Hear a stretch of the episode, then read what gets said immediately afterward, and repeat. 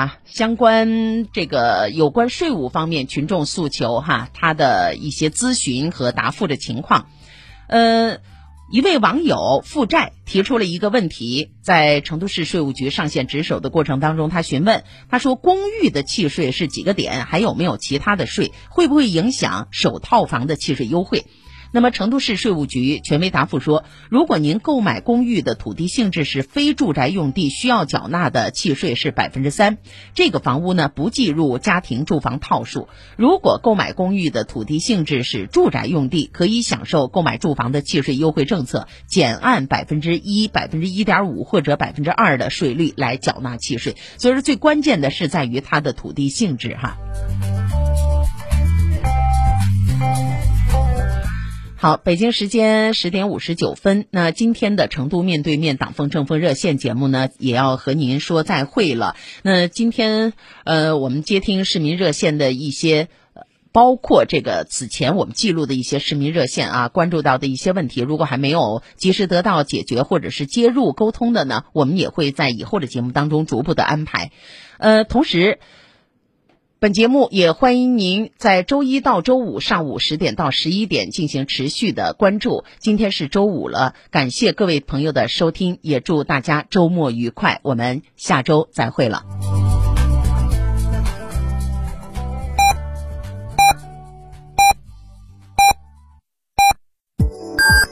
FM 九九八提醒您，现在是北京时间十一点整。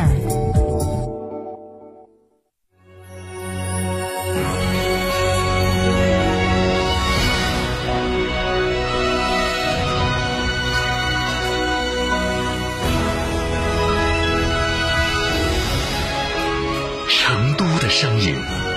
FM 九九点八，成都电台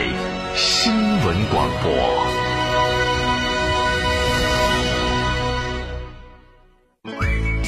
乳胶漆没有个性，我不要。墙纸容易翘边，我不要。硅藻泥也。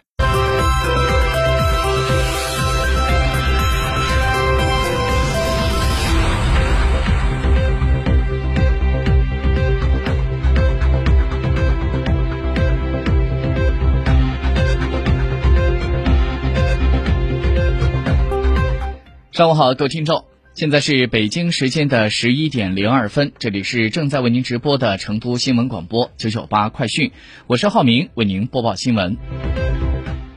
记者近日从成都市相关部门了解到，“十三五”期间是成都市医疗卫生事业投入力度最大、卫生资源增长幅度最大、改革。攻坚克难突破最多，医学专科建设发展速度最快，居民健康指标历史最好，人民群众满意度历史最高的时期。根据中国社会科学院的城市竞争力研究中心，从城市三甲医院数、排名前十的专科数、医学论文数、全国性医学重要会议数等多个维度，对全国的二十五个城市的医疗实力研究报告。成都市整体的医疗实力排在全国的前列，综合排名仅次于北京、上海、广州，是全国一流的医院集群之一，是国家重要的医疗中心城市。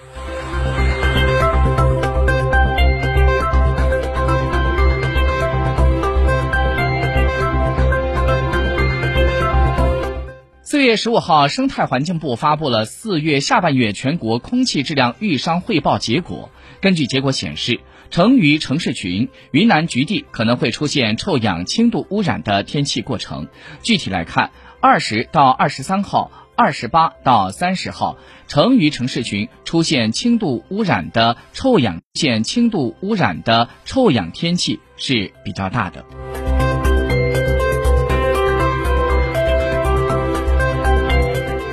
昨天，外交部新闻发言人赵立坚主持了例行记者会，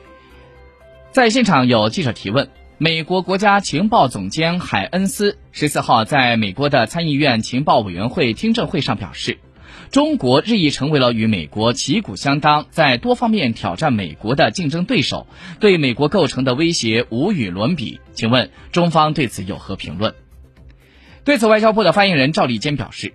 中国坚定不移地走和平发展道路，我们从来没有主动挑起过一场战争，也从来没有侵犯过别国的一寸土地。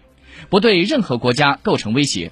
赵立坚说，英语有句俗话叫做“拿着锤子的人看什么都像钉子”。美国企图永远的维持世界霸权，主导国际规则，因此看谁都像是在挑战、威胁，都像钉子。这是典型的以小人之心度君子之腹。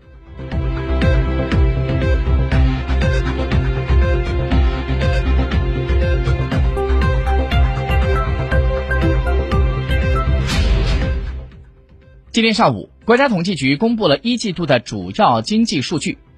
一季度面对着冬春疫情考验和外部环境的不确定性，在以习近平同志为核心的党中央坚强领导下，各地区各部门认真贯彻落实党中央、国务院的决策部署，巩固拓展疫情防控和经济社会发展成果，科学精准实施了宏观政策，经济运行稳中加固、稳中向好，生产需求扩大，市场活力提升，就业物价稳定，民生保障有力。国民经济开局良好。根据初步的核算，今年一季度我国的国内生产总值在二十四万九千三百一十亿元，按可比价格来计算，同比增长百分之十八点三，比二零二零年的第四季度环比增长了百分之零点六。